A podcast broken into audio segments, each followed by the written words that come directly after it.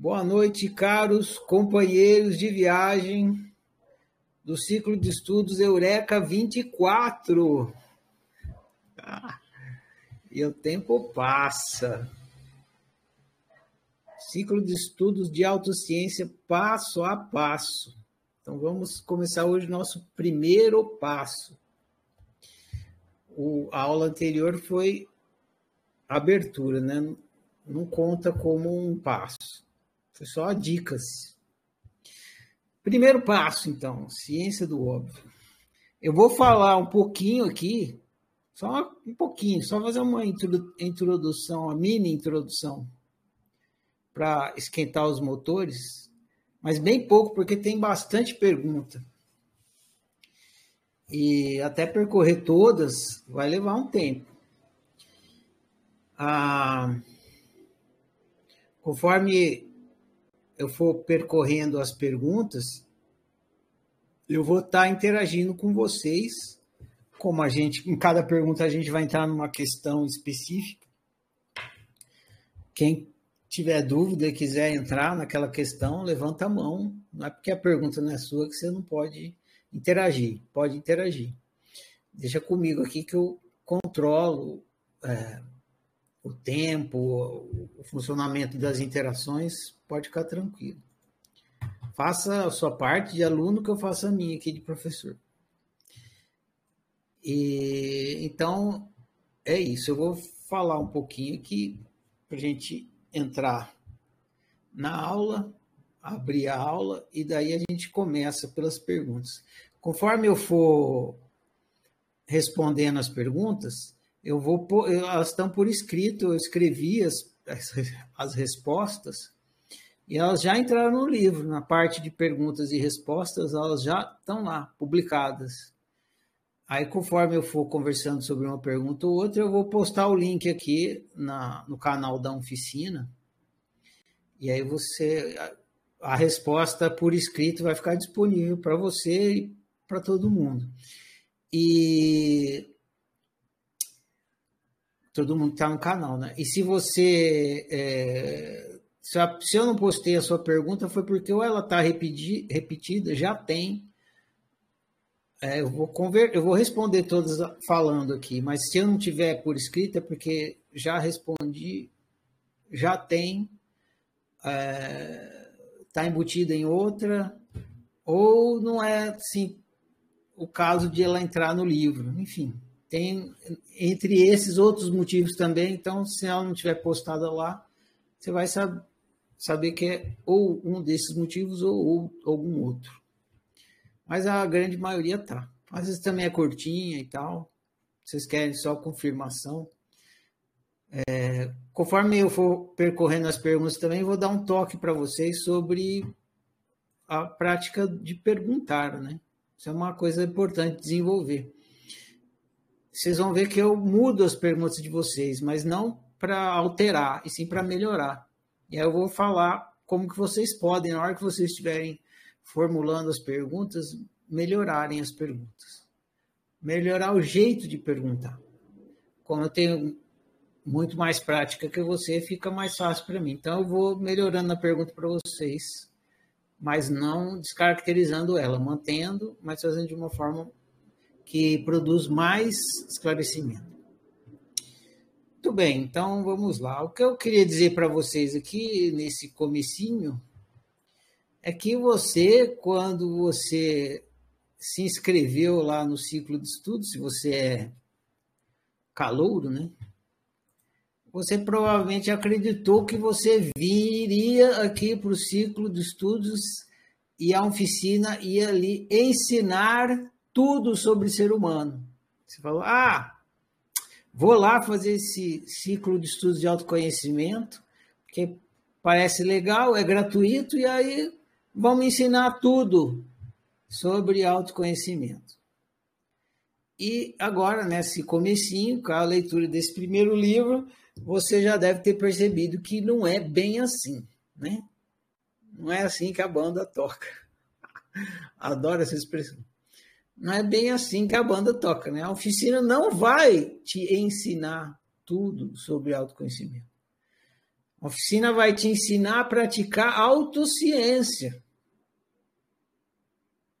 E se você praticar autociência, se você aprender a praticar autociência, através da prática da autociência, aí sim você vai descobrir tudo sobre autoconhecimento.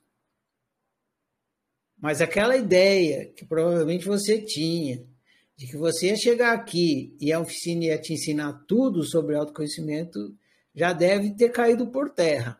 Se não caiu ainda, que caia o mais rápido possível, porque não vai acontecer. Eu aumento, né, amplio isso. Isso não vai acontecer em lugar nenhum. Né? Porque qualquer lugar que você for e a pessoa te ensinar alguma coisa, ela não vai estar tá te dando o óbvio. Ela vai estar tá te dando a explicação do óbvio. Então você não vai estar tá descobrindo, você não vai estar chegando no autoconhecimento de verdade. Você vai estar chegando numa explicação sobre autoconhecimento. Então, nem a oficina e nem em lugar nenhum você vai chegar ao autoconhecimento através de ensinamento. Ninguém vai te ensinar autoconhecimento. Não é possível que isso aconteça. Você acredita que é, porque você ainda não entende como se produz autoconhecimento. E essa é uma função desse livro, explicar como se produz autoconhecimento.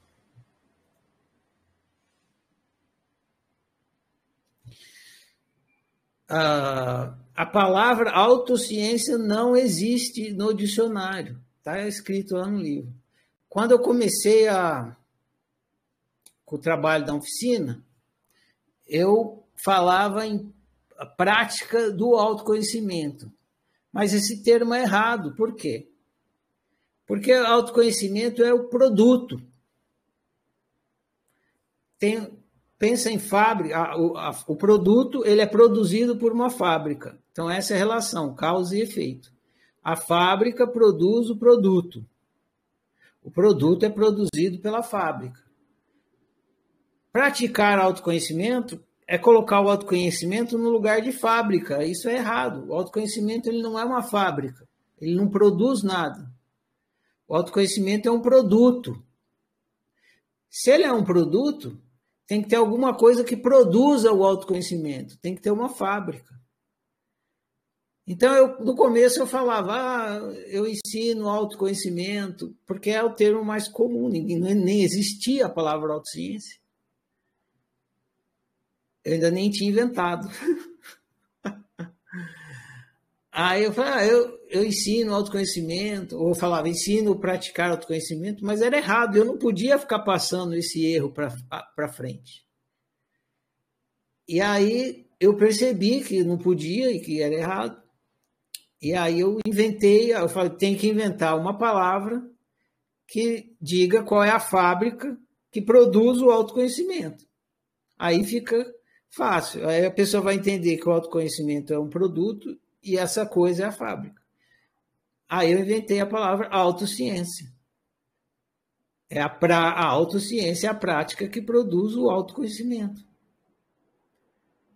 Por exemplo, a música ela é um produto de uma prática. Qual é a prática que produz a música? A prática de tocar um instrumento. Você toca o instrumento, o produto que você obtém quando está tocando um instrumento é a música que sai daquele instrumento. A mesma coisa com o autoconhecimento. Você pratica a autociência. O produto da prática da autociência é autoconhecimento. Então, nem a oficina, nem em lugar nenhum será possível que alguém te ensine autoconhecimento, porque autoconhecimento é produto e para você produzir você tem que fabricá-lo. Igual se alguém tocar a música para você, não é você tocando a música, não é a sua música. Então você tem que botar a mão no seu instrumento, que é a autoobservação, praticar e aí produzir o autoconhecimento. Um dos motivos desse livro é para uh, ah, acabar com esse equívoco de que você vai chegar ao autoconhecimento através da aprendizagem e do ensino. não vai chegar. Não é possível. Não é assim que se produz autoconhecimento. Você produz autoconhecimento através de uma prática, e essa prática é a autociência. E esse livro é para começar a explicar o que é autociência. Porque já houve um tempo que eu fazia esse ciclo de estudos e não havia, não tinha esse livro. Eu já entrava em questões existenciais ou psicológicas e tal. E daí as pessoas não entendiam como é que eu estava falando daquelas coisas. Vinha aquela pergunta clássica que repete, toda vez repete essa pergunta. Da onde você está tirando isso, Ferrari? É bacana isso que você está falando, mas da onde você tira essas loucuras? E aí eu fui percebendo que as pessoas não entendiam como é que se, como é que eu tinha consciência das coisas que eu tinha consciência. Elas achavam que eu tinha estudado, que eu tinha lido. Muita gente, quando me conta, pergunta: ah, você é formado em quê? Essa pergunta também é clássica. Você é formado em quê? Você quer saber se eu fiz filosofia, psicologia, o que, que eu fiz? Ah, você é psicólogo? Essa também é muito clássica, essa pergunta. Você é psicólogo? Eu falo, não, não sou, não, não sou formado em nada. Eu sou formado em ser eu. Sou formado em mim mesmo. Aí eu perco toda a credibilidade. Quando a pessoa, ah, vocês falam umas coisas tão legais, de onde você tira isso? Aí começa, né? Eu tiro de mim mesmo, tá? Ai, cara, como assim? E é isso. Aí eu percebi que eu precisava explicar para as pessoas como que as pessoas ficavam conscientes da mesma coisa que eu estava consciente. Não era mágica. Eu tinha, tinha, eu fazia uma, tinha uma determinada prática que eu fazia, essa prática possibilitava eu ficar consciente das coisas que eu estava falando. Eu não tirei do nada, eu tirei da prática. Só que não existia o livro Ciência do Óbvio. Aí eu fui escrever para explicar isso, porque assim, você, é, você quer despertar consciência, né? Um dos termos comuns, mais comuns, é esse, despertar a consciência. Aí a pessoa está lá buscando despertar a consciência. Aí ela encontra um cara que fala sobre o despertar da consciência e traz várias explicações sobre o despertar da consciência e tal. E daí a pessoa quer também né, entender aquilo, saber como entender, enfim. Então, ou despertar a consciência, ficar consciente. Aí a pergunta inevitável é como que eu desperto a consciência, né? Porque o, o povo que é desperto fica falando, falando, falando, mas tem que falar como é que faz para o que não está desperto despertar, porque está dormindo acordar. Como que eu desperto a consciência? Então, quando eu começava a falar de questões existenciais e, e psicológicas, sem o livro Ciência do Óbvio, a pessoa não entendia como que eu estava consciente daquela coisa. Aí eu falei, ah, preciso escrever um livro para explicar como que fica consciente de tudo, das coisas. Aí eu escrevi o livro Ciência do Óbvio, para a pessoa entender como que ela faz para ficar consciente do que eu estou falando, tal como eu estou. Como é que faz? Praticando auto-observação. E aí tem um outro detalhe que me motivou a escrever esse livro. É que as pessoas que falam em despertar da consciência ou iluminação, que é o que a gente vai começar a ver a partir de amanhã, porque a iluminação está ligada à questão do despertar existencial, uma palavra usada para despertar existencial, fala de despertar despertar da consciência apenas como despertar existencial. Então, em geral, quando as pessoas estão falando de despertar da consciência, elas estão falando do despertar existencial. Psicológico pessoal não existe, principalmente na cultura espiritualista. Não existe despertar psicológico pessoal, é existencial direto. É só isso. Então, quando fala em despertar da consciência, está falando do existencial.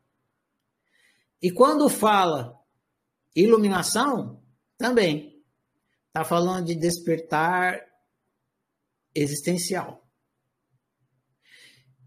E para você viver bem, não basta despertar existencial. Aliás, o despertar existencial não, é, é, não vai fazer você viver bem. Se você despertar existencialmente e não despertar psicologicamente, e pessoalmente, você vai ser um iluminado que vai continuar vivendo mal. O que já aconteceu comigo, e eu te digo, é pior do que você ser um ignorante vivendo mal. É melhor você ser um ignorante vivendo mal do que você ser um iluminado vivendo mal.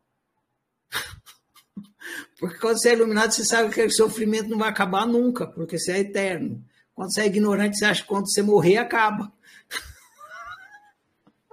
Então é melhor ser ignorante. Então não adianta você ter um despertar existencial e não ter despertar psicológico, pessoal. Você continua sofrendo e vivendo mal. Igualzinho antes do despertar. Igualzinho não, muda um pouco, mas continua. Então precisava, essa questão precisava ser esclarecida. As pessoas que buscam o despertar da consciência precisavam entender, precisavam ter, no mínimo, a informação de que o despertar da consciência não é só o existencial. Tem o despertar existencial? Tem. É o que a maioria das pessoas fala, 100%, 99%, 1%, a exceção é a oficina. Mas tem, é isso aí, tem. Mas também tem o psicológico pessoal. E se você não despertar no psicológico, no, no, no, pessoal, você continua vivendo mal. E o que você faz, desde o dia que você nasceu até morrer, é viver. Porque existir, você não começou a fazer quando você nasceu. Você existe, você é eterno. Mas o que você faz a partir do dia que você nasceu e que você vai fazer até o dia que você morrer é viver. Não é existir. Existir, você já existia antes de você nascer e vai continuar depois que você morreu. Mas o que você tem feito desde o dia que você nasceu até o dia que você vai morrer é viver. E se você não tiver desperto psicologicamente e pessoalmente, você vai viver mal. Então você vai nascer sofrendo e vai morrer sofrendo. Ah, mas eu sou eterno. Beleza, mas é igual você fazer uma viagem horrível, né? Ah, é só uma viagem, vai acabar. É, mas tá uma bosta, tá fedendo, tá chovendo, tá calor. Não podia ser, uma, pode ser uma viagem agradável? Pode, por que não? Já que você vai ter que viajar, não é melhor você fazer uma viagem bacana em vez de fazer uma viagem horrível? Até porque se você entrou nessa viagem para aprender alguma coisa e você não aprendeu nada, você entrou nessa viagem horrível para aprender alguma coisa e não aprendeu nada, é aprender sobre ser humano, porque é uma viagem sobre ser humano. Provavelmente você vai voltar nela de novo, e de novo, e de novo, porque você veio aqui para aprender. Fala, Puta, não aprendi, vou voltar lá de novo. Vai, vai, vai. Então já aprende logo dessa vez. Né? Para que ignorar o despertar psicológico e o pessoal ser tão fundamental para você viver bem? E é só isso que você vai fazer até o último minuto da sua experiência aqui. Viver. Muito bem. Então, era muito importante fazer esse discernimento, dizer que o despertar é dividido em três, não é um outro, não é escadinha, esse, depois esse, depois esse, não tem isso. Acontece ao mesmo tempo, às vezes você tem um pouquinho lá, outro pouco aqui, um pouco lá, lá, lá. Não tem essa ordem, mas são três.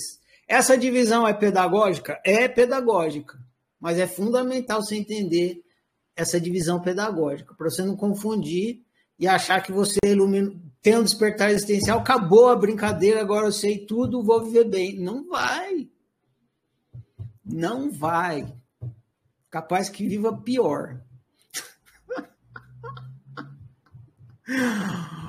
Então, Tá aí. É o motivo de ter escrito o livro é, Ciência do Óbvio. Para fazer esse discernimento, para dizer como se pratica a autociência e para dizer que é só através da prática da autociência que você produz autoconhecimento. Não é alguém te ensinando e você aprendendo, não. É você praticando e descobrindo por si só. É uma prática solitária. O que um professor que nem eu, um instrutor que nem eu posso fazer é te ensinar como praticar, igual um personal trainer na academia. Personal trainer, se, ele, se o personal trainer fizer barra para você, fizer abdominal para você, quem vai ficar musculoso é ele, não é você. Então, o que, que o personal trainer pode fazer para te ajudar? Ele vai falar: ó, você puxa a barra assim, aí depois assim, aí depois você empurra. Mas é você que tem que fazer o exercício, você que tem que praticar. A oficina vai te ajudar, te ensinar como é que pratica a autociência, te ajudar a entender como é que pratica a autociência. Se você não praticar, e é simples, é através da autoobservação e da autoanálise. Mas se você não praticar, não vai acontecer para você. Você não vai produzir autoconhecimento. Isso precisa ficar claro. Precisa ser dito para a pessoa que está querendo se autoconhecer. Senão ela fica perdida. Fica rodando, rodando, perde a vida inteira buscando, buscando, nunca encontra, nunca produz nenhum autoconhecimento. Então, esse livro tem essa missão. Ou você aí que está me lendo, então, seguinte, autoconhecimento é um produto, só, só é produzido se você pra, praticar a autociência, a autociência pratica atrás da, através da autoobservação e da autoanálise. São três dimensões que você que você experimenta ser humano fulano, então você tem que praticar três tipos de autoobservação: existencial, psicológica, pessoal, para produzir os três tipos de autoconhecimento. E aí você vai estar tá vivendo muito bem se você produzir esses três tipos de autoconhecimento. Se você não produzir, não vai. Se produzir um pouco um no outro, vai ficando capenga, não vai, não vai viver muito bem. Enfim, é isso aí. Alguém tem uma, alguma pergunta sobre essas palavras iniciais aqui?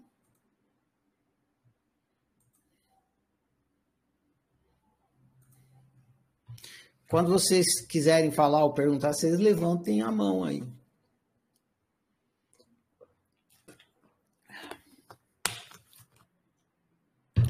Então tá, eu vou começar as perguntas aqui. Que elas vão falar outras coisas que eu falaria aqui nessa abertura. Já vai estar nas respostas.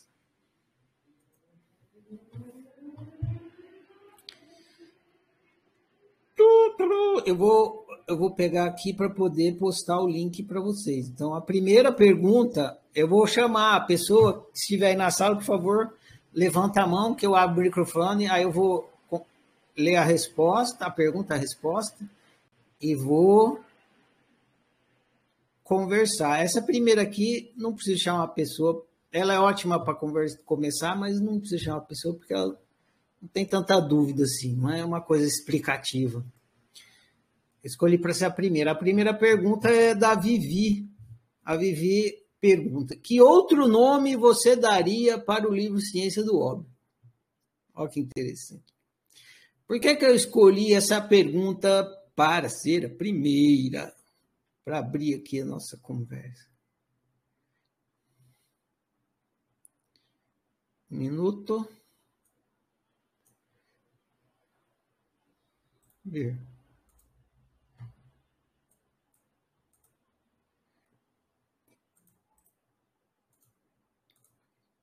Porque um, um livro é basicamente a explicação do título. Não é a primeira vez que eu falo isso. Pega qualquer livro que você já leu. Ele é basicamente a explicação do título. Mesmo que o livro for o nome de uma pessoa, está escrito lá. Júlio César. Você vai ler o livro, o livro vai ser a explicação desse título. Júlio César. Quem foi Júlio César? O que fez Júlio César? Como viveu Júlio César? Quantos filhos teve Júlio? Enfim. O livro Ciência do Óbvio, todos os livros da oficina, não é diferente disso. No título já está tudo. Mas você, se você fosse. Se você já entendesse tudo que está no livro, você leria o título e fala: Nossa, esse é o título, é esse aí o título. Já disse tudo. E você nem precisaria ler o livro. Ou então, cada coisa que você lesse no livro, você ia perceber que está explicando o título. Então não é à toa o, os títulos dos livros. É super pertinente. E se eu mudasse o título do livro, o novo título teria que ser pertinente ao título anterior. Então, eu respondi a pergunta da Vivi aqui como uma brincadeira para ampliar o entendimento do título que está lá, Ciência do Óbvio. Se o livro Ciência do Óbvio tivesse, se eu fosse dar outro título para ele, eu escolhi alguns nomes aqui. Um título seria O Cemitério de Unicórnios. Seria outro título. Outro, Papai Noel não existe. Outro, tutorial para atingir a iluminação. Tem um vídeo da oficina que tem esse título. Outro, como sair da crença, seria outro título. Outro nome para esse mesmo livro, né? Despertar sem blá, blá, blá, blá, blá. Ou despertar sem, na prática, né? Sem teoria. Outro título, a saída é entrar. Outro título. Esse é mais comprido, esse aqui tem título e subtítulo. Esse é meu preferido. Puxando o tapete da ignorância PhD. Um livro para quem pensa que sabe. Por fim, um mais tradicional seria Autociência, Primeiros Passos. Né? O livro Ciência do Óbvio é um livro de autociência, primeiros passos. Ive, tá aí, Ive?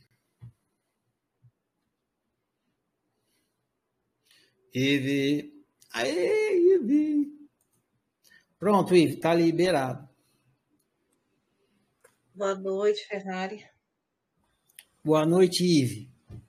Tudo bem? É, quando vocês é, abrirem o microfone, se vocês quiserem, e puderem abrir o vídeo também, é legal, que eu vejo vocês. Quem estiver assistindo vai ver vocês, vocês ficam famosas.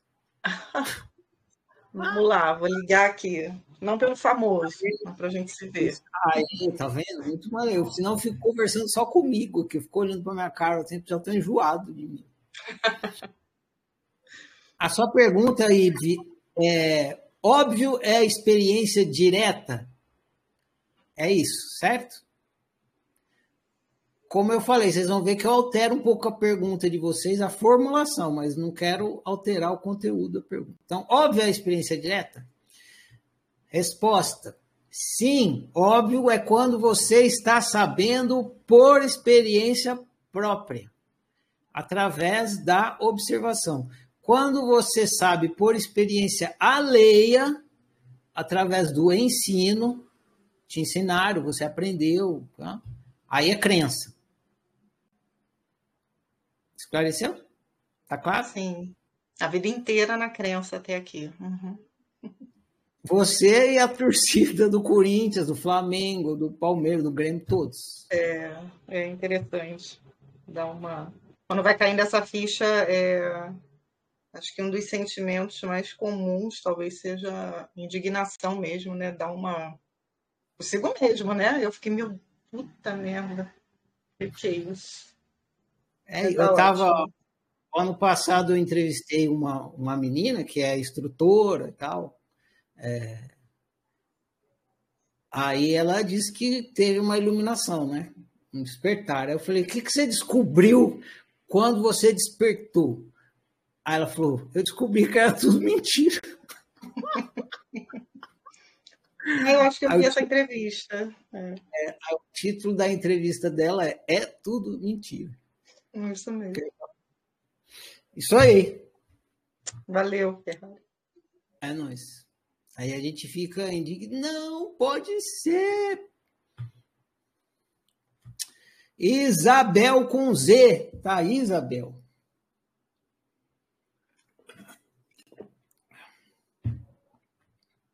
Isabel com Z. Tá liberado, Isabel. Pode falar. Não estou te ouvindo. Hum, Não te escuto, Isabel. Agora você fechou o microfone. Ele está fechado. Você tem que. Abre ele de novo. Isso. Fala. É. não está funcionando. Eu vou lendo a sua pergunta aqui, você vai tentando aí, quem sabe acaba funcionando. Sua pergunta, Isabel com Z, é: óbvio é a verdade absoluta? Você também fez a pergunta um pouco diferente, mas eu coloquei assim: ó, óbvio é a verdade absoluta? Agora, a partir de agora, gente, eu peço que vocês prestem muita atenção em cada coisinha que eu vou falar, porque é uma sequência de sutilezas. Vocês não estão acostumados. Então, se você perde a primeira sutileza, a segunda já não entra e você acaba não entendendo.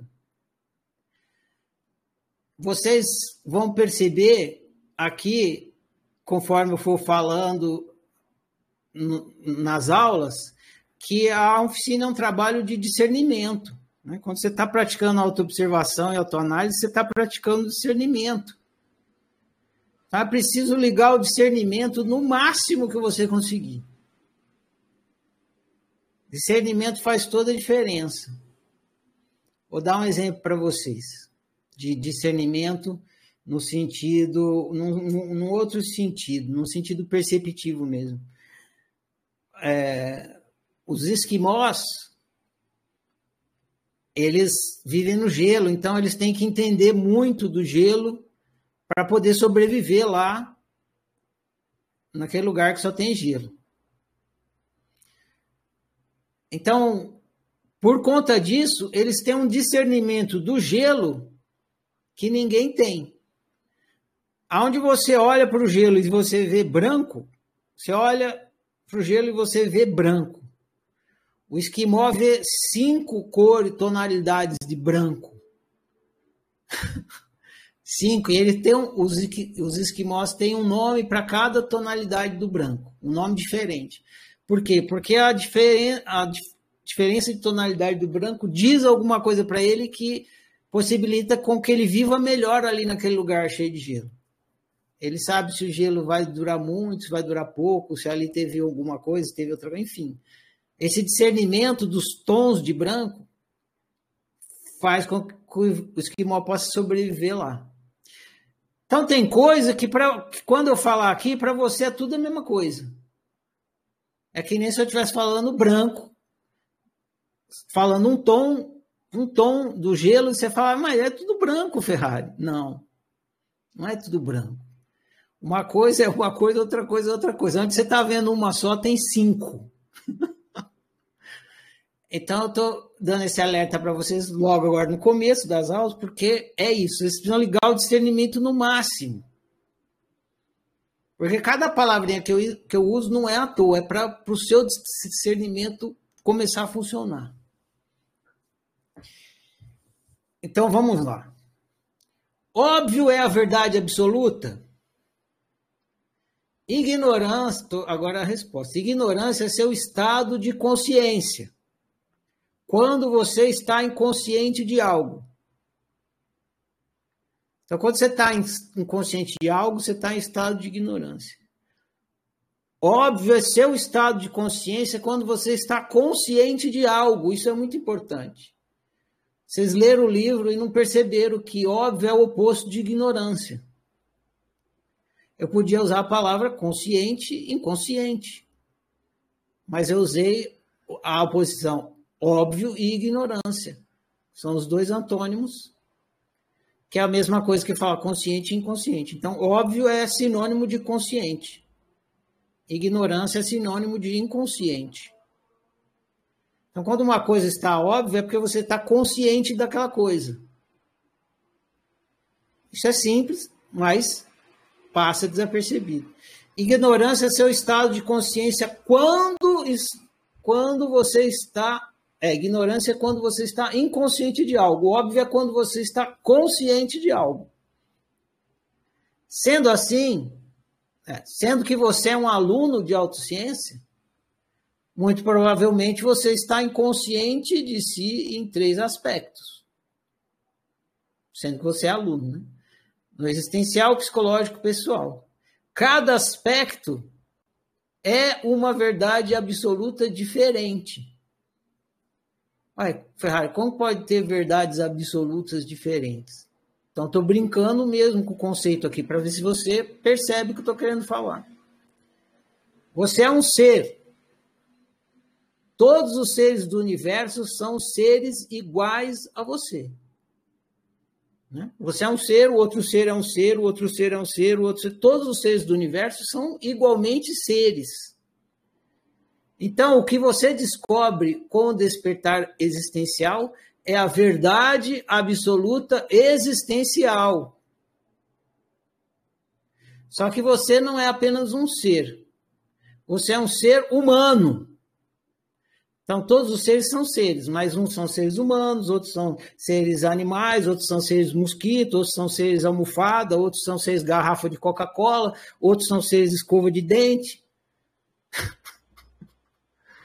Cada um é você é um ser humano. Seu aspecto psicológico é igual a todos os seres humanos.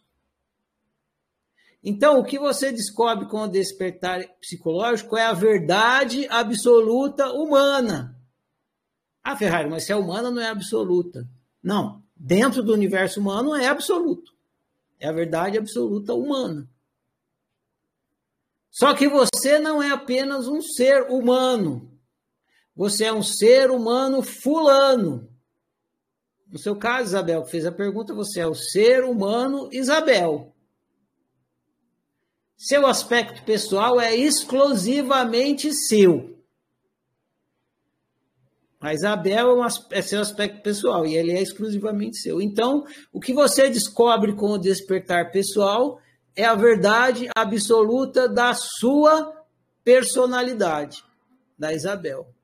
Então, ó, são três verdades absolutas: a existencial, a psicológica e a pessoal. Pronto. Como o seu microfone não funcionou, vou supor que não está funcionando, vou seguir adiante. A pergunta da Isabel está aqui, ó. Deixa eu ver.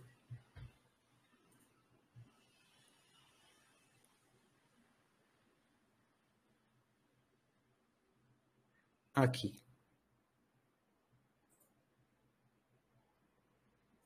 Pronto, vou postar aqui na, no canal. Porque aqui é assim, a gente mata a cobra e mostra o post. Cristina, tá aí, Cristina? Raise your hand.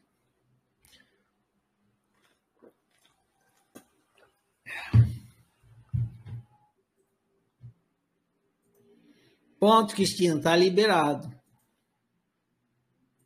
Seria eu, Castelo Branco? Isso, agora estou te ouvindo. Eu não estou te vendo mais, não sei o que aconteceu aqui mas eu tô te vendo. Não, eu tô te ouvindo. Então, vendo? boa noite. Boa noite, Cristina. Eu vou ler sua pergunta aqui, vou a resposta. Tá.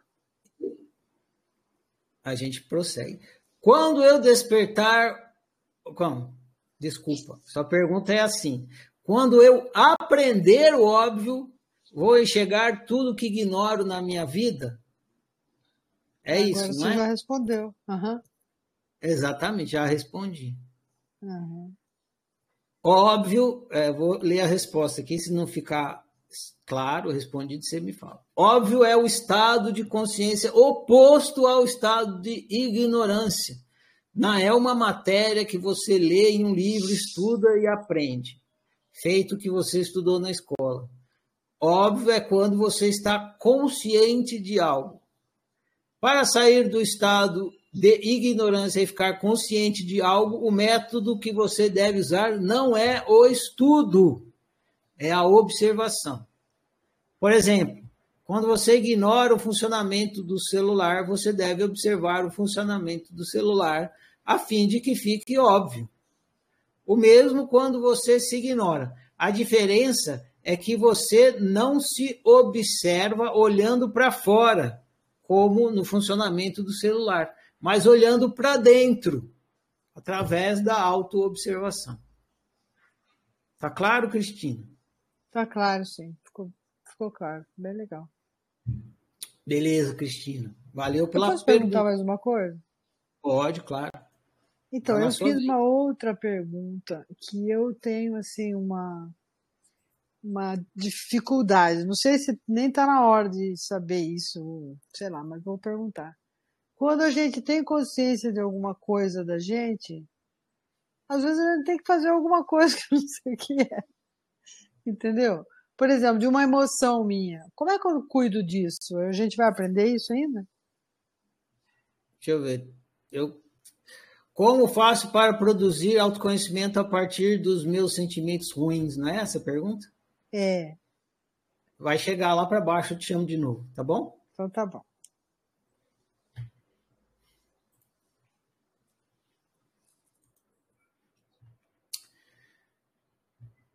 Pati Lantin.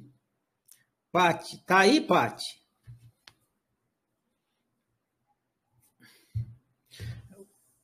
Vou responder a pergunta da Pati aqui. Se tiver aí, pode levantar a mão. Quando o óbvio é atingido, eu vou fazer uma observação agora sobre perguntar. Olha só.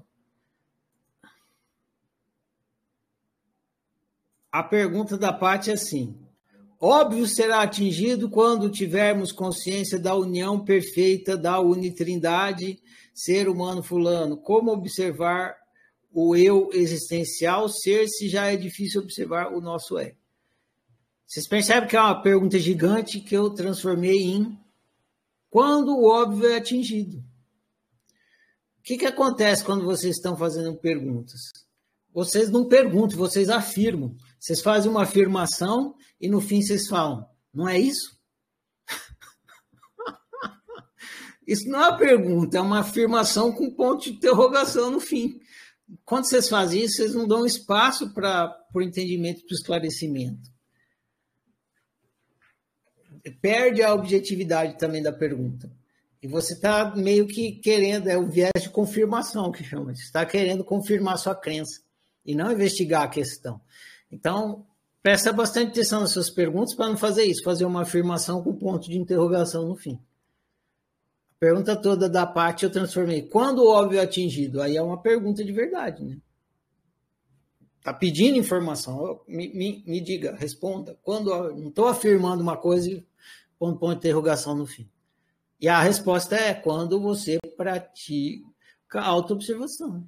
É isso. Que é a resposta que ninguém quer ouvir, né? Daqui a pouco você vai entender por quê. Sandra, tá aí, Sandra?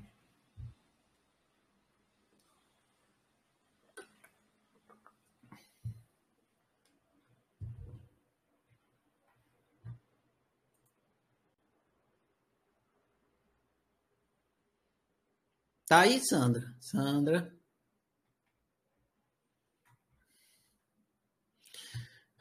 Sandra não tá, então eu vou prosseguir aqui. A pergunta da Sandra é: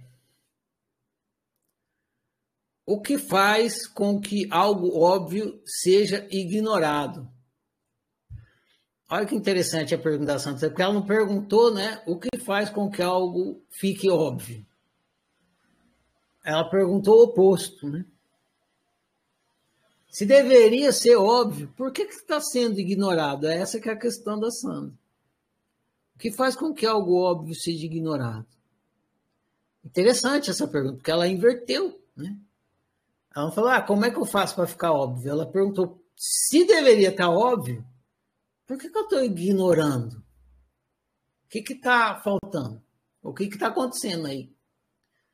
Que eu estou ignorando algo que deveria ficar óbvio. A resposta é ausência de observação. É isso que faz com que algo óbvio seja ignorado. Ausência. Você não observa, a coisa desaparece da sua consciência.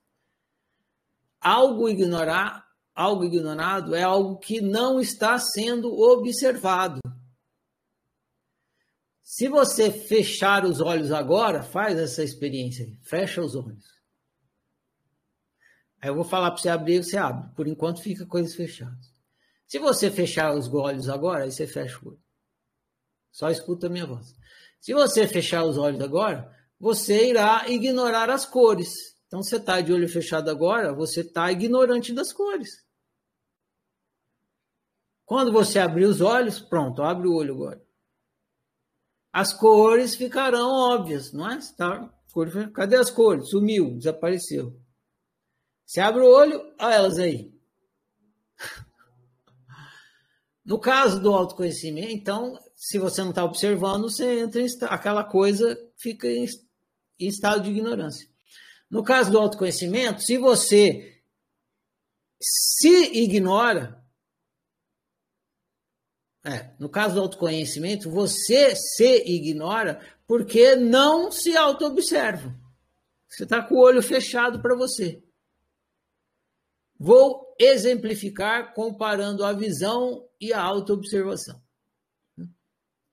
Se eu te perguntar quantos dedos tem, quantos dedos você tem na mão? Então eu vou perguntar, ó, vou perguntar mesmo, vocês estão aí, quantos dedos vocês têm na mão? Numa, em uma mão. Quantos dedos você tem em uma mão? Você não vai procurar no Google, vai? Você não vai procurar a resposta no Google. Você vai observar sua mão. Você vai olhar para sua mão. Vai contar os dedos.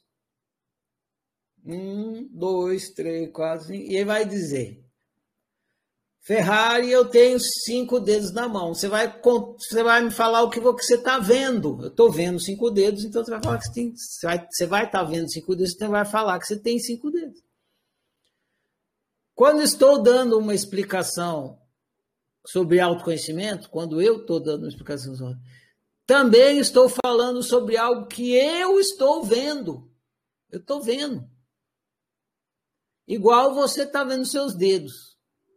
Então, tudo que eu falo aqui na oficina, não é porque eu procurei no Google, não é porque eu li, não é porque alguém me ensinou.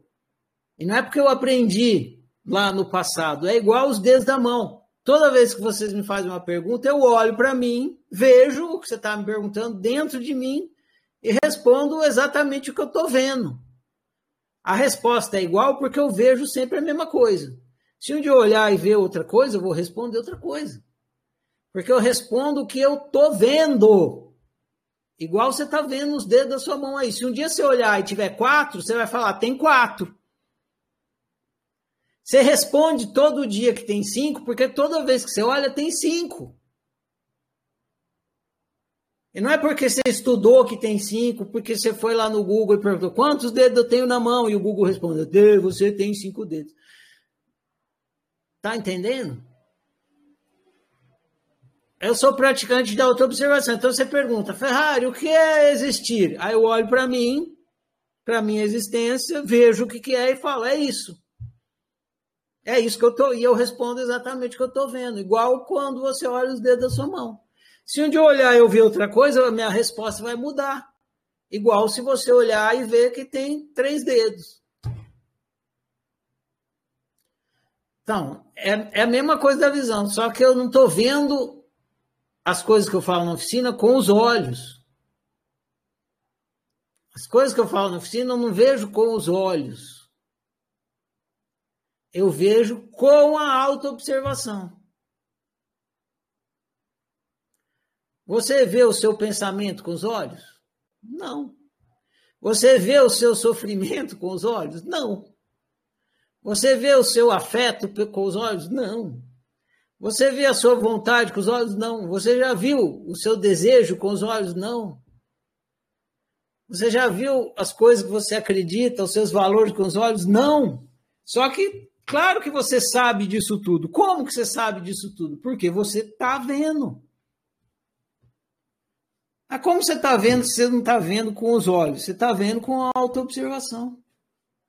Isso que é a autoobservação. Só que você não tem muita prática nisso. Eu já tenho bastante prática. Então eu olho, vejo rápido, vejo com muito discernimento. Igual o esquimó vê as cinco cores de branco. Às vezes você olha e você vê, não, Ferrari, eu não estou vendo, eu não vendo nem branco, nem azul, nem nada, eu estou vendo um borrão.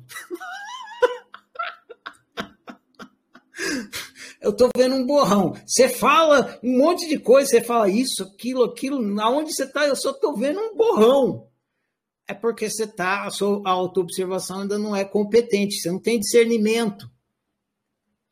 Aí você tem que produzir discernimento. Você vai cada vez mais o borrão vai começando a ficar, você vai começando a distinguir, ah, isso aqui é, é, pensamento, isso aqui é desejo, isso aqui é emoção, isso aqui é raiva, né? você vai discernindo as coisas. Antes era um borrão só. Então é isso. O que faz com que algo que é, que é óbvio seja ignorado?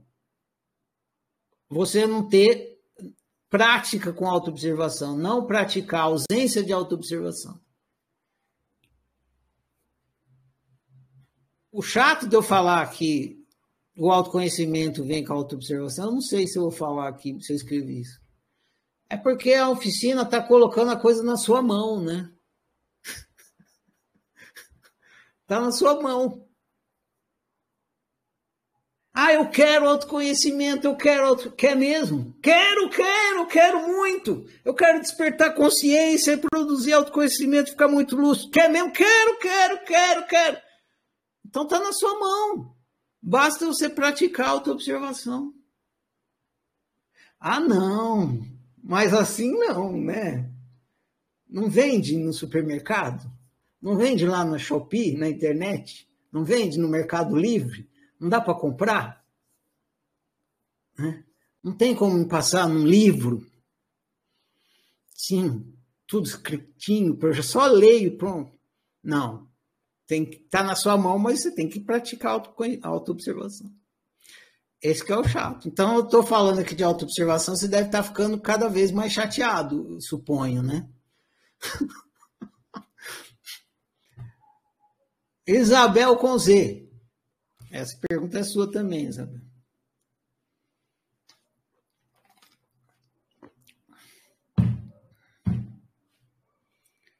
Levanta a mão aí, Isabel com Z. Seu microfone está funcionando, né, Isabel com Z? Bom, vou ler a pergunta da Isabel aqui. Qualquer momento que vocês quiserem entrar num, num assunto que eu estou falando aqui, numa resposta, a gente só levantar a mão. Quem eu falei para você, a gente faz isso aqui junto. Sem as perguntas de vocês, eu não estaria dando essas respostas aqui. Então, se surgir alguma coisa, é só vocês levantarem a mão. Eu tentei colocar as perguntas à Cristina aqui. Está liberado, Cristina. Numa ordem que ajudasse uma crescente, mas nem é tão simples assim. Espero ter conseguido fazer uma boa, boa ter tido boas decisões. Pode estar tá fechado seu microfone ainda, Cristina. Tem que clicar mais uma vez. Alô, Isso. oi. Então, deixa eu perguntar, a partir disso que você está falando, é, veio assim, um questionamento na minha cabeça. Por exemplo, assim, você vai se entender, mas daí eu li também acho que foi em alguma coisa da oficina, não sei exatamente aonde, que a gente vai acabar entendendo melhor o outro a partir da gente. Mas daí isso não é um, um julgamento? Assim, a gente vai entender o outro, mas a partir de uma coisa que a gente criou dentro da gente. Meio complicado isso na minha cabeça. Tá, a sua pergunta é justa. Você não viu ali em cima quando estava respondendo sobre a verdade absoluta? Ah, você viu essa? Escutei, mas escutei sim, então, mas não. Por exemplo, você, você, e pensa assim, vou fazer uma analogia para você entender. Você consegue entender bem o que é ser um peixe? A partir do meu pensamento, só eu acho. Isso, mas você consegue entender tal como um peixe? Vamos supor que o peixe entenda o que é ser peixe. Você consegue entender o que é ser um peixe tal como um peixe entende o que é ser peixe? Não, claro que não. Não. Por que não? Porque eu não sou um peixe. Porque você não é um peixe, exatamente. Isso aí é ciência do óbvio. Agora, e se eu transformasse você em um peixe? Você entenderia melhor o peixe do que, do que agora que você é um ser humano? Com certeza. É isso, Cristina. Conforme você entende como é que funciona o ser humano, você, ser humano, você automaticamente está entendendo como é que funciona o ser humano que não é você, o outro.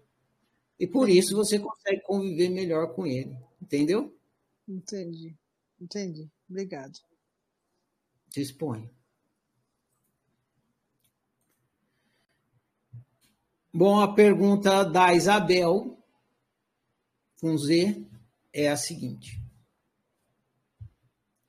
A prática da autociência leva à paz? Deixa eu ver se eu postei todas as perguntas. Ah, postar outra pergunta, o texto, né? Copiar o endereço do link. Vou postar aqui no canal. Essa resposta que eu dei a você, Cristina, leva ao entendimento de que se a gente está vivendo, convivendo mal com o outro, é porque o nosso autoconhecimento está lá embaixo. Né? Então vamos à prática, a pergunta da Isabel. A prática da autociência me leva a estar em paz? Pergunta de um milhão de dólares, né? Porque no fundo é isso que a gente quer, né? estar em paz. A prática da autociência me leva a estar em paz? Isabel, se você, ao ouvir essa resposta, né? Presta bastante atenção aqui nesse comecinho. Autociência é uma prática de investigação que produz autoconhecimento e não estados emocionais. Então, a autociência é uma prática de investigação que produz autoconhecimento e não estados emocionais. Então, nesse sentido, a resposta à sua pergunta é não. A prática da autociência não leva você a estar em paz. Sua pergunta seria mais ou menos assim: é, prática, uma outra prática de investigação, né? Seria assim: descobrir, uh, descobrir o funcionamento do fogo me leva a estar em paz? Não. Descobrir o funcionamento te leva a entender como que o fogo funciona. Então, a autociência é uma prática de investigação. Né? Ela produz autoconhecimento e não estados emocionais. Às vezes, ouvir uma música, música cria estados emocionais, te leva a ficar em paz. Mas a praticar autociência, não. Então, nesse sentido, a resposta à sua pergunta é não. Porém, seu nível de autoconhecimento afeta seu estado emocional. E nesse sentido, a resposta é sim. Então, como pode ser sim e não? Não, porque não produz os estados emocionais, mas produz, altera o seu nível de autoconhecimento. E seu nível de autoconhecimento afeta seu estado emocional. Vou fazer uma analogia com a medicina. Assim como o estado natural do seu corpo é o estado de saúde, seu estado emocional natural é o estado de paz. Paz é seu estado natural. Quando o corpo está sem saúde, doente, é porque tem algo errado que precisa ser tratado.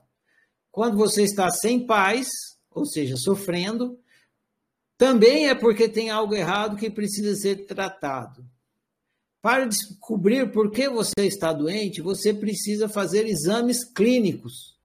Para descobrir por que você está sofrendo, você precisa fazer exames psicológicos. É, não é exame de provinha escrita, né? é exame de reflexão. Para fazer exames clínicos, você deve usar um método de investigação chamado ciência. Para fazer exames psicológicos, você deve usar um método de investigação chamado autociência. O resultado dos exames clínicos te leva a um processo de tratamento médico que restaura a saúde do corpo. O resultado dos exames psicológicos te leva a um despertar psicológico e pessoal que restauram a paz. Então, embora a autociência não sirva para produzir estados emocionais, ela produz autoconhecimento. E quanto mais autoconhecimento, maior vai ser o seu estado de paz. O que a gente poderia dizer então que a autociência leva a uma paz permanente, porque você tendo autoconhecimento, você vai estar sempre no seu estado natural, que é o de paz. Agora, se você ouvir música, pode te dar uma paz. Ah, essa música me dá uma paz. Mas aquilo não é permanente, porque a música vai acabar e você vai sair daquele estado emocional de paz. Beleza?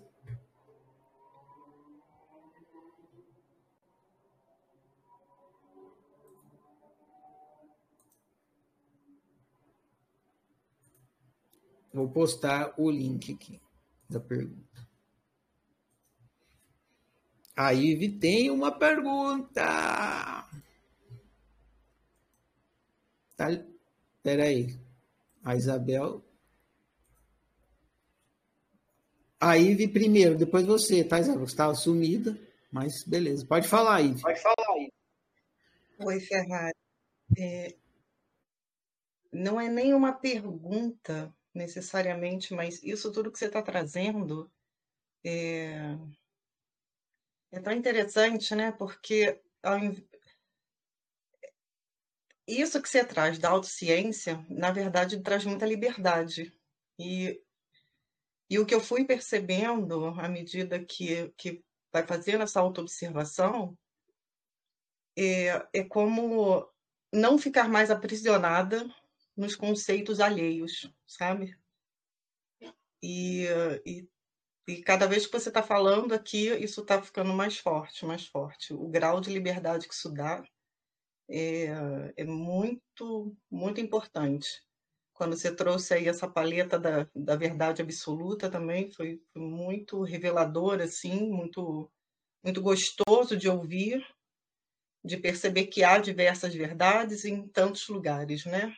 De acordo com, com o que está se estudando. Então, é, eu diria que é mais uma, uma colocação que me deu vontade aqui de compartilhar contigo esse sentimento que, tá, que vai dando, assim, né? É, de é pegar esse, esse poder de volta, meio assim, sabe? De falar, ah, então tá bom, não preciso.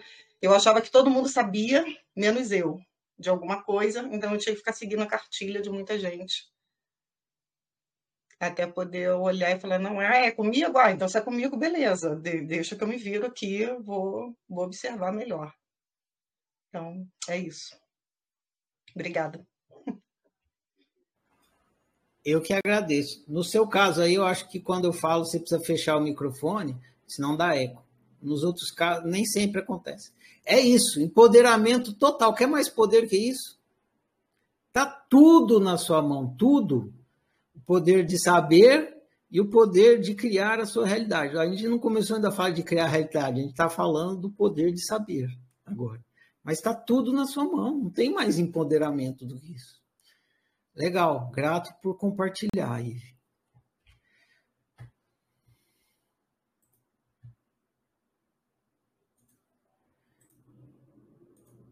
Pode falar e deu tilt aqui. Vamos ver se agora vai, Isabel, tá liberado. Clica mais uma vez aí. Fala. Fale. Não estou ouvindo nada. Nada, nadinha, nadinha. Não está. Não está rolando seu microfone.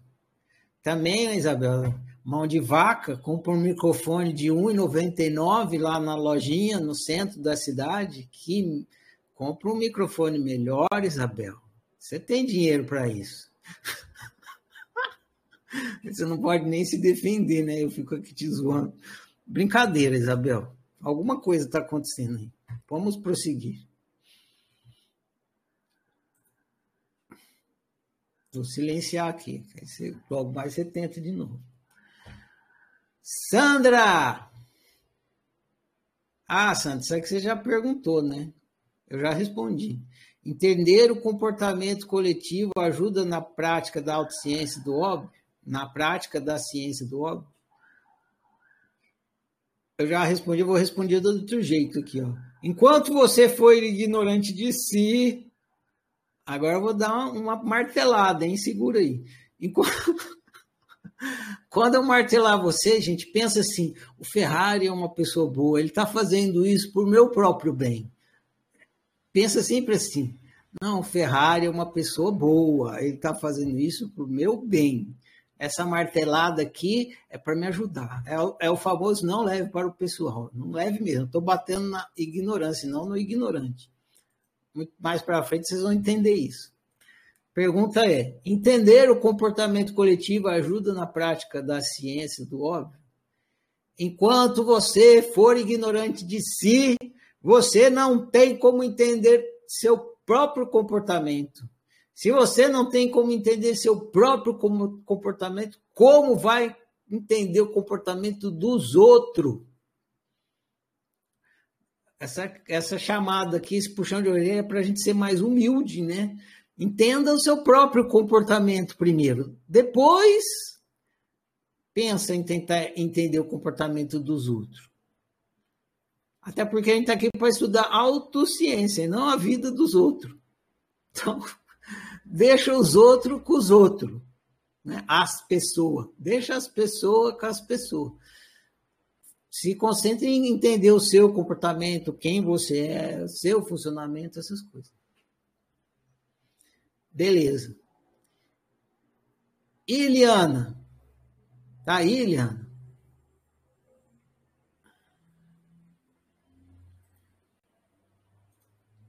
Espera aí. Tá liberado. Iliana. Agora tá ouvindo? Tô ouvindo. Ah, legal. Eliana, é, só a, a, Isabel que está com o microfone estragado. O resto, todo mundo está ouvindo aqui. É. Posso colocar o vídeo? Ah, aqui, ó, eu vou colocar ah, o vídeo. Pode, pode colocar o vídeo, eu agradeço. Liberar acesso, deixa eu ver se eu consigo. Um...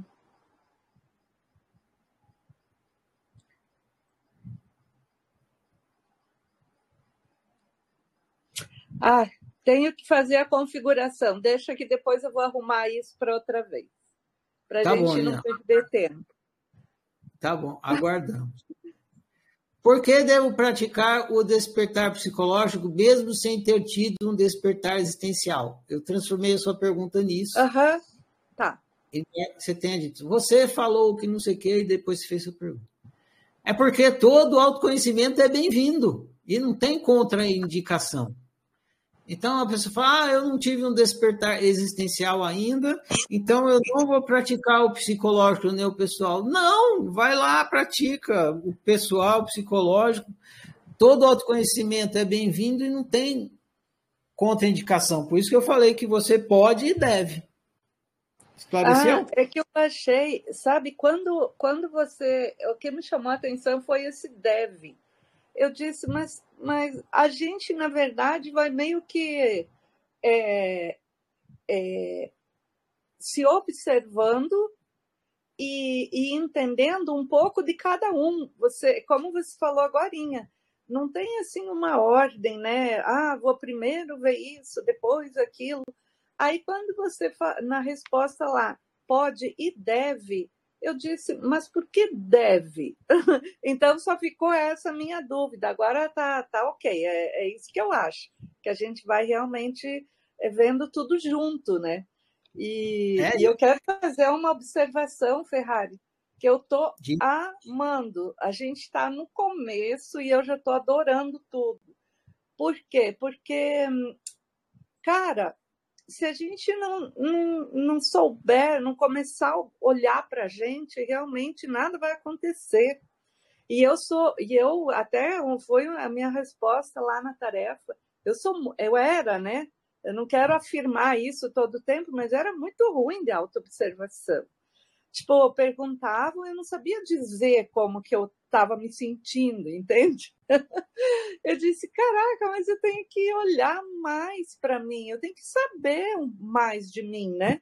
E, e assim, o jeito que você começou aí, é, a tua didática, nossa, cara, não foi muita informação, mas ali não dá para descartar nenhuma linha, sabe? Então, assim, tudo ali é importante.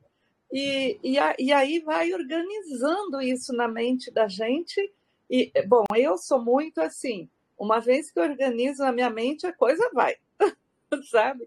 Eu, eu não consigo fazer aquela bagunça assim e, e, e me achar no meio. Então, se, tem, se teve uma didática assim que eu estou amando, assim, né? Isso que a gente está no comecinho.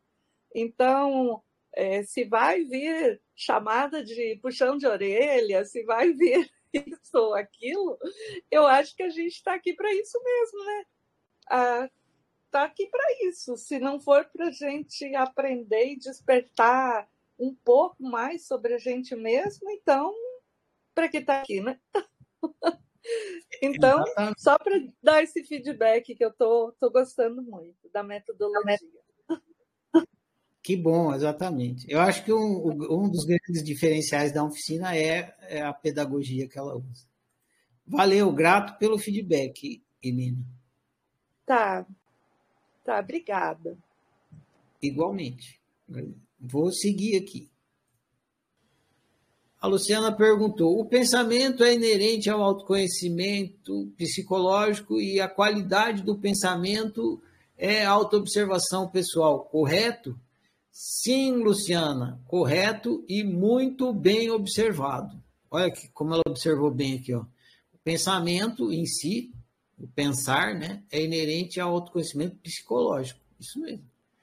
E a qualidade do pensamento, ou seja, o conteúdo, é inerente à autoobservação pessoal, correto? Sim, exatamente. Isso mesmo, muito bem observado. Tem gente que demora uma eternidade para entender isso aqui que você acabou de entender.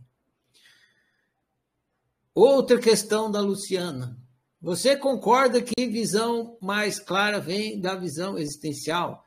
Aqui o Sen gritou dentro de você, né? Que eu sei que você é lá do Hussein.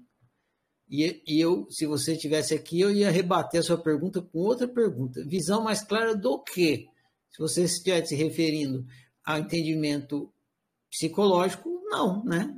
Sua visão existencial não te diz nada sobre o entendimento psicológico. Então, você está puxando a sardinha o existencial, o que eu não recomendo. Lembrar sempre que são três tipos de autoconhecimento e é preciso os três para viver bem. Não adianta puxar a sardinha para o existencial só porque ele é o mais tchananã, né? Chantilly, bonitão, famosão, da Ibope, né?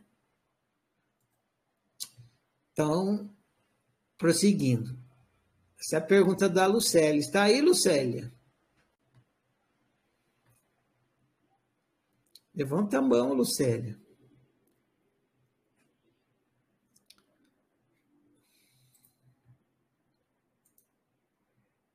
Está liberado, Lucélia. Pode falar.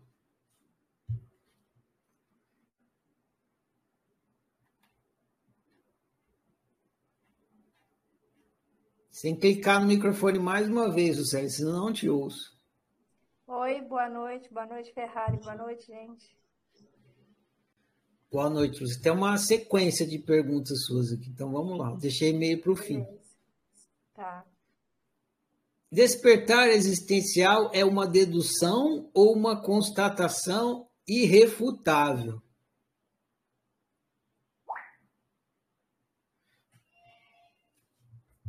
Despertar existencial é uma dedução irrefutável. Então, é uma dedução. Só que é uma dedução irrefutável. Eu vou criar um exemplo para explicar isso. Vamos supor que você me pergunte: Ferrari, você é mudo? Eu lhe respondo: Sim, eu sou mudo. Mesmo que eu esteja lhe dizendo que sou mudo, sua dedução irrefutável é que eu não sou mudo. Pois o próprio ato de afirmar que sou mudo deixa óbvio que eu não sou. O mesmo acontece com o despertar existencial, é uma dedução irrefutável. Essa dedução irrefutável será melhor explicada nos próximos livros. Ajudou, Lucélia? Esclareceu? Esclareceu, mas eu vou pensar um pouco aí. Tá, essa resposta está escrita. Logo mais eu vou postar ela ali na, no canal. A sua próxima pergunta é muito boa. Ela é, embora seja recorrente, mas a resposta ficou bem, bem legal. Por que despertar existencial é tão difícil? Preparem os tambores. Por quatro motivos. Motivo número um. Tem, o que, que você acha, Lucélio? Por que o despertar existencial é tão difícil? É porque eu preciso constatar o constatador. Constatar o quê? O constatador. E eu não vejo quem está constatando. Ah, tá. Constatar o constatador. Isso. Ou ob é. observar o observador. Como que eu vou observar o observador? É, é isso. que está observando. Então é como se eu fosse virar, é, ver quem está vendo. É isso. Esse é um dos quatro motivos. É o primeiro despertar existencial, despertar para a existência, né, para a sua existência. Então, o primeiro motivo é porque sua existência não é uma experiência. A gente tem a ideia de, de que a gente é, vai no despertar existencial experimentar a existência. Eu vou porque se eu não experimentar a existência, se eu não tiver uma experiência da existência ou a experiência da minha existência, como é que a minha existência pode ficar óbvia para mim se eu não estou experimentando? No livro Ciência do Óbvio eu falo da amarelidade do amarelo. Aí você pensa, beleza, eu estou tendo a experiência da amarelidade do amarelo. Por isso que é óbvio. A amarelidade do amarelo é óbvio porque eu estou tendo a experiência. Aí você transmite isso, transfere isso para o despertar existencial e você fala, assim como eu estou experimentando, aí passou uma moto. Assim como eu estou experimentando a amarelidade do amarelo, para eu despertar existencial, eu terei que experimentar a existencialidade da existência. Ou seja, assim como eu estou tendo a experiência do amarelo, eu vou ter que ter a experiência da existência. Isso não é impossível. Você jamais vai experimentar a existência. Não é uma experiência. Por isso que chama despertar da consciência e não experimentar da consciência.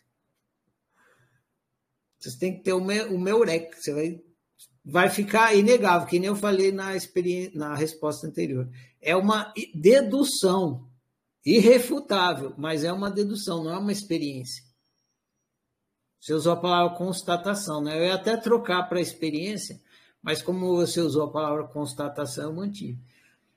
O despertar existencial não é você vai experimentar uma coisa que você não estava experimentando antes, tipo, ah, eu estava cego, não estava vendo as cores, abri o olho estou vendo as cores. Eu estava cego para a existência, vou abrir alguma coisa e vou ver a existência. Não, você jamais vai ver a existência. Só que é uma dedução irrefutável.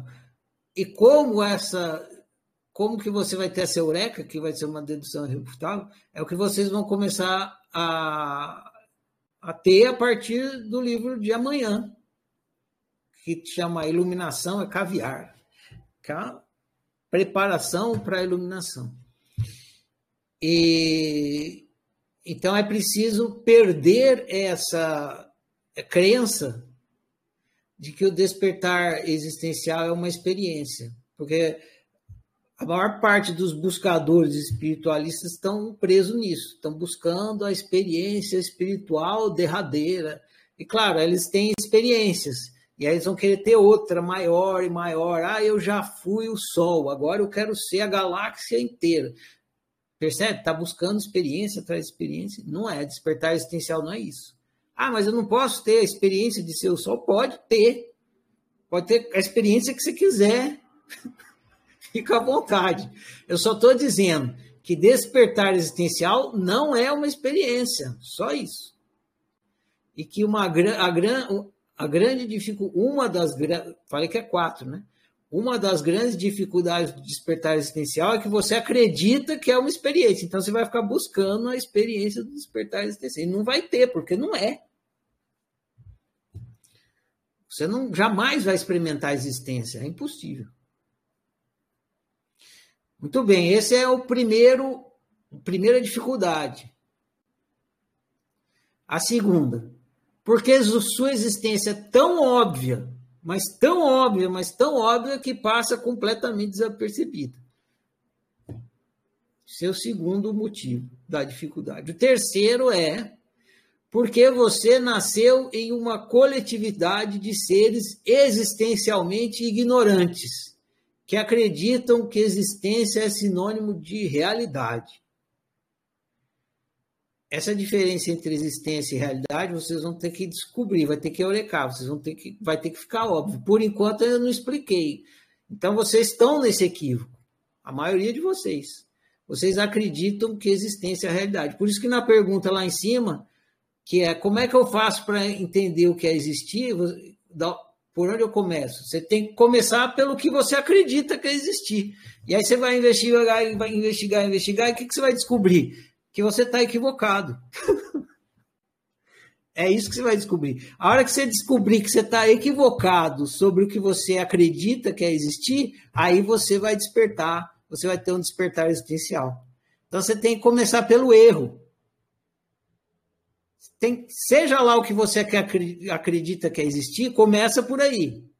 investiga, porque é só uma crença. E é equivocado. Eu, hoje eu posso dizer para você, mas você não sabe ainda. Para você, seja lá o que você acredita que é existir, você acredita que não é um equívoco, que é isso mesmo. Então, mas você tem, então você tem que começar por aí. Pega isso aí que você acredita que é existir, investiga, investiga, investiga, investiga, investiga, investiga que, que você vai descobrir? Que você está errado, que você está equivocado. Que não é isso. Na hora que você descobrir, puf, você despertou existencialmente. É assim que funciona. E qual é o quarto motivo da dificuldade? Os livros da oficina vão fazer isso. Eles vão fazer você investigar a sua crença equivocada sobre existir até que você fique consciente do equívoco. E aí você desperta os livros da fase existencial. Quatro. Quarto motivo por que o despertar existencial é tão difícil. Porque ninguém ensinou os seres da sua coletividade a praticarem autoobservação. Ninguém ensinou os seres da sua coletividade. Os seres da sua coletividade foram ensinados a acreditar e repetir então eles fizeram o mesmo com você. Ou seja, ninguém te ensinou a praticar autoobservação porque quem veio antes de você não sabia. Isso está se repetindo. Se você aprender a praticar, você vai cortar essa cadeia. Quem vier de você para frente não precisa passar pelo que está passando, porque você vai começar a construir uma coletividade de seres que praticam autoobservação. Mas de você para trás não tinha ninguém. Da oficina para trás não existia a palavra autociência.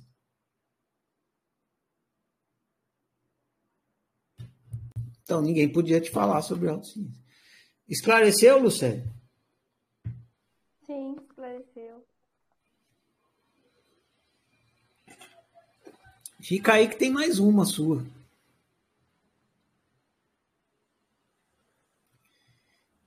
Em que a crença em espírito dificulta?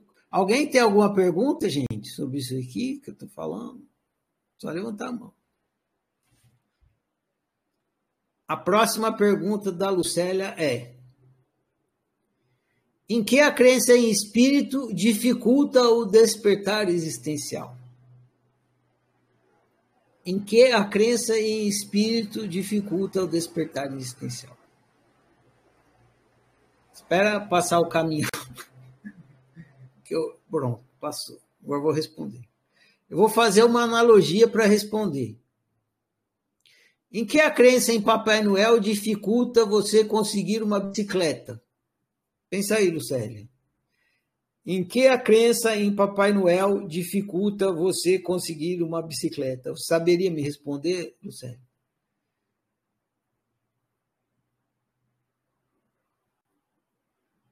Não. Então vou lá. Em que a crença em Papai Noel acredita, por que eu usei Papai Noel? Porque é um equívoco. Né? Em, em que a crença em Papai Noel dificulta você conseguir uma bicicleta? Se você estiver consciente que a crença em Papai Noel é o que é uma crença, não dificulta em nada. Se você estiver consciente que a crença em Papai Noel é o que é uma crença, não dificulta em nada. Hoje em dia você ainda tem na memória a crença em Papai Noel, isso não dificulta em nada você conseguir uma bicicleta, basta você comprar uma. Analogamente, se você estiver consciente que a crença em espírito é o que é uma crença, isso não dificulta em nada o despertar existencial. O problema é quando você ignora que a sua crença em espírito é uma crença e atribui à sua crença o status de obviedade. Quando você faz isso, você não sabe, mas você pensa que sabe. E quando você pensa que sabe, você não tem motivo para vir a saber o que você pensa que já sabe. Esclareceu? Ou seja, acreditar em espírito e alma, essas coisas assim, como crença, é a mesma coisa que acreditar em Papai Noel. Exatamente. Não atrapalha em nada. Se você souber que é uma crença. O que não significa que não pode ser óbvio para você, mas crença e óbvio não é a mesma coisa. Se for óbvio para você, você nem precisa acreditar, é óbvio.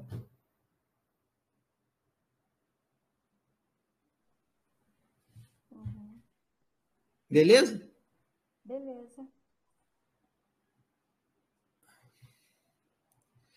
Aí tem umas perguntas de sim ou não para você aqui, que é sua também. Existir é a mesma coisa que ser?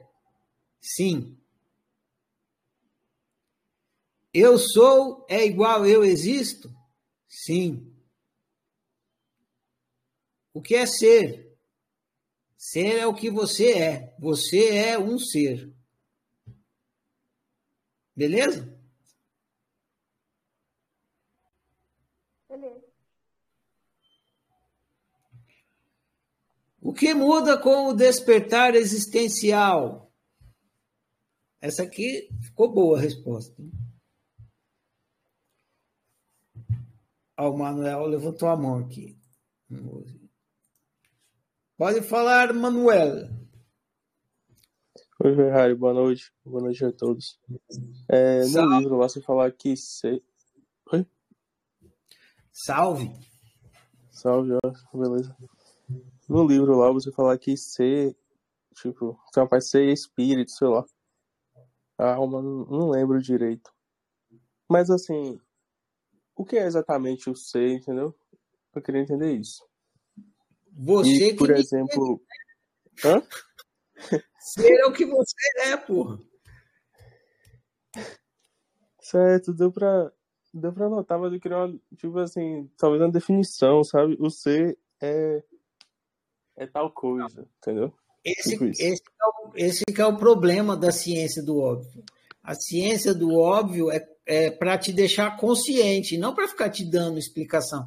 A explicação é só para você ficar consciente de uma coisa que você não está. E não para você falar uma coisa, você decorar e sair recitando por aí, entendeu? Por exemplo, imagine que você fosse cego. Você consegue Sim. imaginar isso, certo?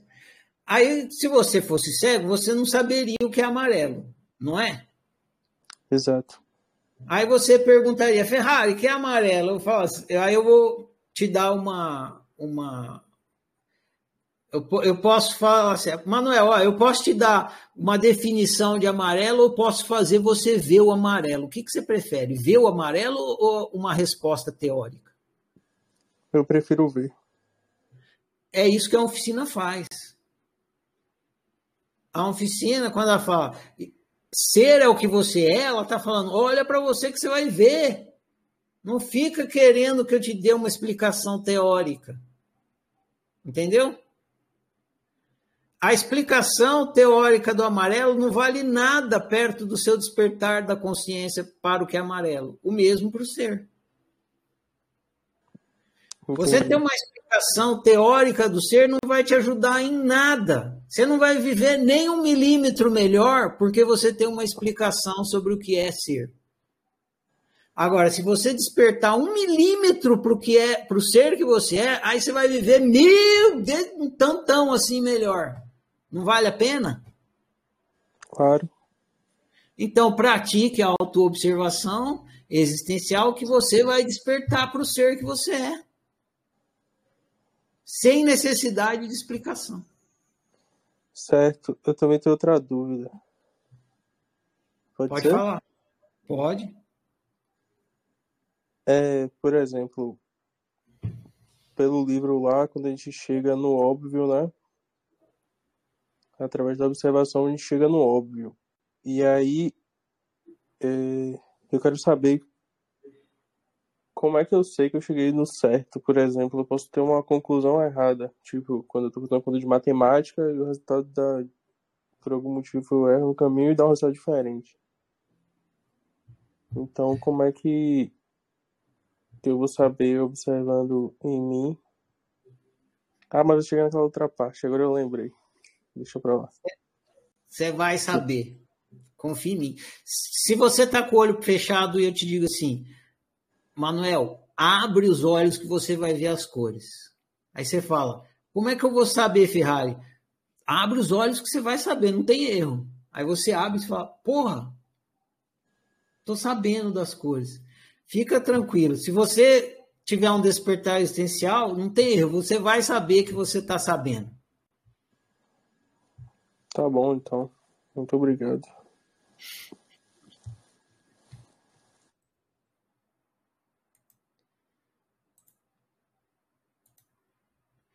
Pode falar, Luciano. Nossa, Ferrari, eu tive que trabalhar até tarde hoje. Cheguei aqui. Você já respondeu minha pergunta? Uma delas, falta a última. Tem duas. Ah. Eu já respondi. Ah, eu já respondi qual que eu... Duas, na verdade. O pensamento ah, então é conhecimento psicológico. A qualidade do, pensamento é autoobservação pessoal, correto? A resposta é sim, muito bem observado. Ah. A outra é: você concorda sobre a visão mais clara que vem da visão a visão mais clara vem da visão existencial? Aí eu disse que você está puxando sardinha para o existencial, que você é que você deve considerar que as três os três as três visões são importantes para viver bem. Aí tá, daqui a pouco eu respondo. Tá bom? Tá, muito obrigada, Ferrari. Fica aí. Vou ficar. Obrigada. Tá.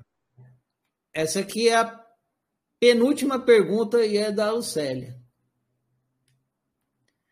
O que muda com o despertar existencial? Ah. Atenção, senhoras e senhores, peguem o lápis e a caneta, que eu vou explicar tudinho. O que muda com o despertar existencial? Primeiramente, muda sua noção de existência. Por isso que chama de despertar existencial. Você tem atualmente uma noção de existência. Quando você tiver um despertar existencial, que não é nada disso que você está imaginando, por isso que o próximo livro chama Iluminação é Caviar, mas pum! a sua noção de existência vai mudar. Na verdade, ela vai virar do avesso. O que você acredita que é existência hoje em dia está do avesso. Aí, quando você tem um despertar existencial, vira do avesso. Aí você começa a ver a coisa como ela é mesmo. Então, primeiramente, sua noção muda sua noção de existência. Antes do despertar existencial, você vive acreditando que tudo no tempo e no espaço existe. É assim que você vive atualmente. Se eu perguntar para você o que existe, você vai falar, é tudo que está no tempo e no espaço. Depois do despertar existencial, fica óbvio que tudo no tempo e no espaço não existe. Acontece. O que existe é eterno e adimensional. Existe além do tempo e do espaço. Então, quando você tem um despertar existencial, né, tem a ver com a sua pergunta também aí, Emanuel. Tá, fica óbvio. Porra, eu estava do avesso. fica óbvio. E quando você percebe, quando muda essa sua noção de existência, muda sua noção de identidade. O que você. Identidade é o que você acredita que você é. O que sou eu? Essa é a sua noção de identidade. Muda, pum, você também percebe que você estava do avesso. Se você existe, então, você é eterno e adimensional. Existe além do tempo e do espaço. Ó. Você vira do avesso. Isso muda um monte de coisa na sua mentalidade. Você mudar a sua noção de existência, sua noção de identidade, muda um monte de coisa na sua identidade. Aí você deixa de acreditar num monte de coisa que você acreditava, várias, um monte de coisa que que você achava importante fica irrelevante, vai mudando um monte de coisa na sua mentalidade. Essa mudança na sua mentalidade muda o seu jeito de viver. Mudou a mentalidade, vai mudar o seu jeito de viver. Mas a sua experiência humana continua a mesma sem tirar nem pôr, não muda nada, exatamente a mesma coisa. Muda o seu jeito de viver, mas a experiência não muda. Uma, uma frase da oficina que eu uso para isso é: despertar da consciência muda, não muda o jogo, muda o seu jeito de jogar. E como diz o provérbio Zen, Antes da iluminação, cortar lenha e carregar água. Depois da iluminação, cortar lenha e carregar água. Esclareceu? Respondeu, dona Lucélia? Sim, respondeu. Valeu, Ferrari. Obrigada.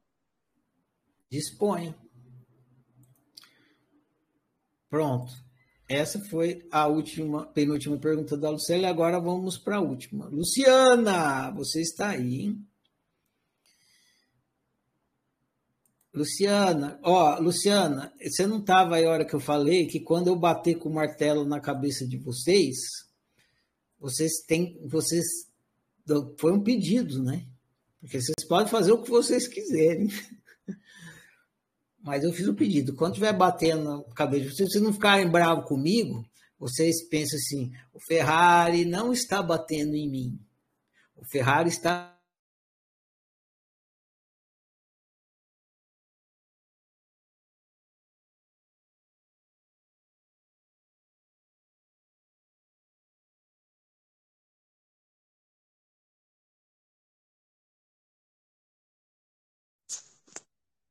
Ferrari, travou aqui. Tá travado.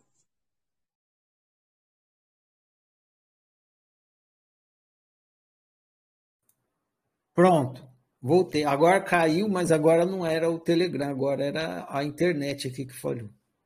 Estão me ouvindo? Agora sim. Tá, beleza.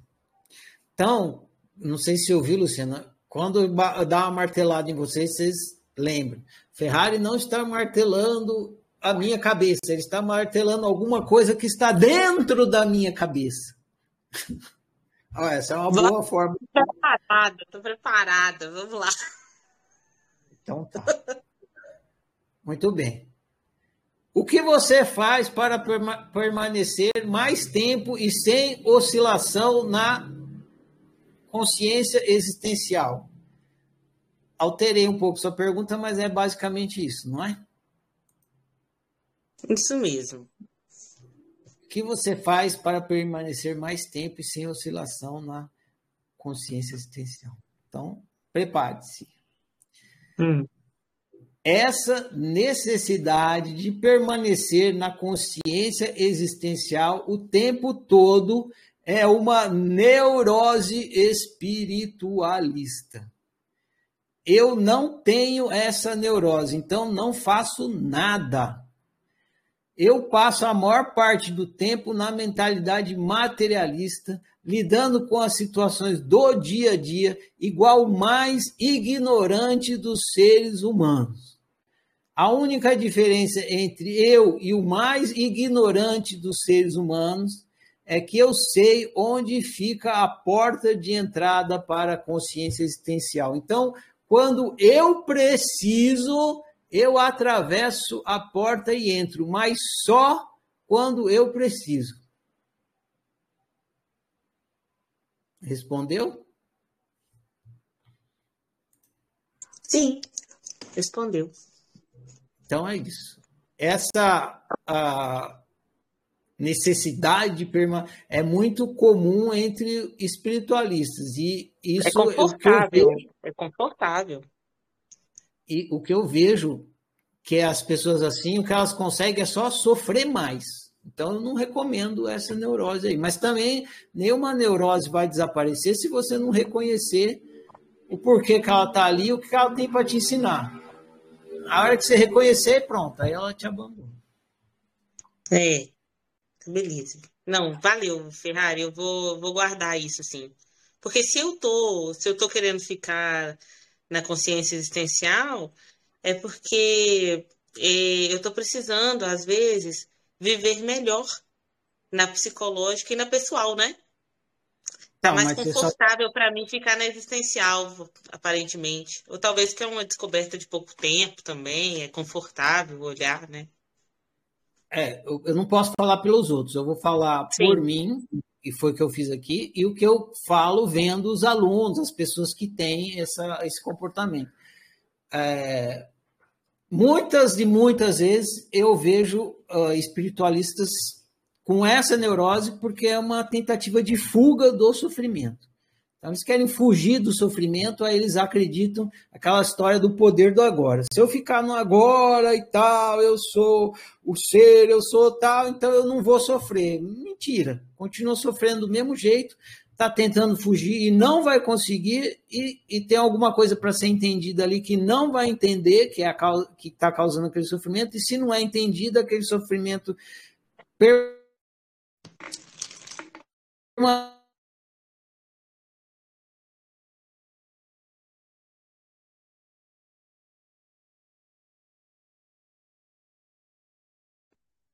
É, travou, Ferrari, tá travando aí.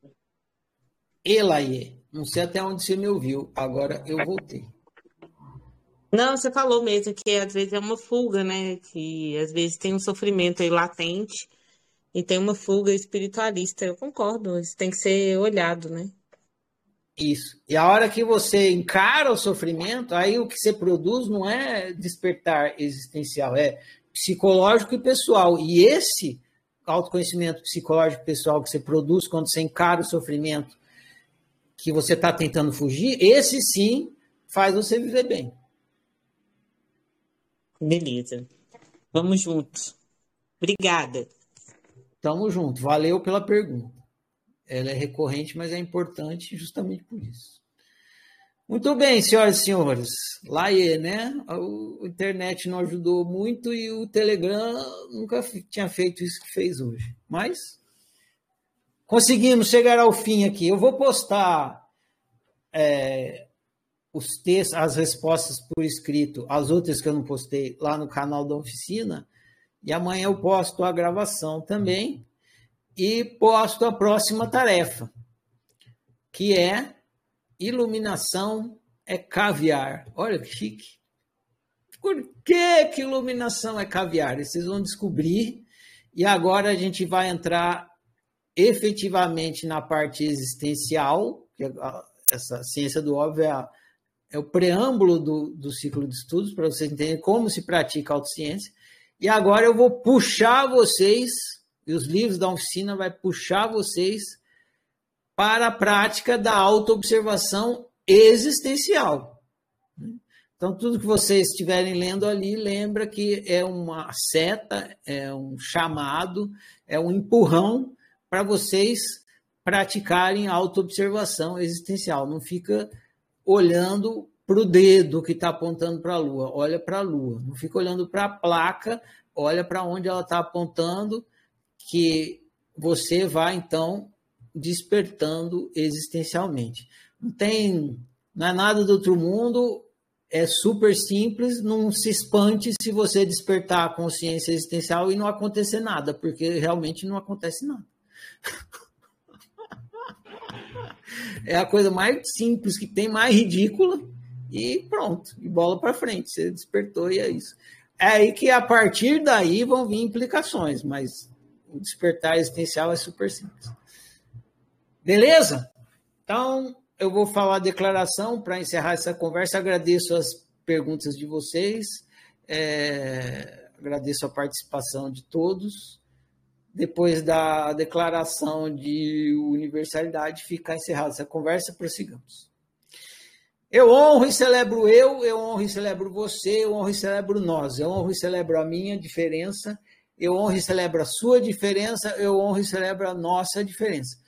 Eu sou outro você, você é outro eu, nós somos todos e cada um. Por isso, toda forma de exclusão e desrespeito que em mim chega de mim não passa. Eu sou por minha unicidade, eu sou por sua unicidade, eu sou por nossa unicidade. Que o meu viver confirme as minhas palavras e assim seja. Bom demais, gente. Boa noite, em pé.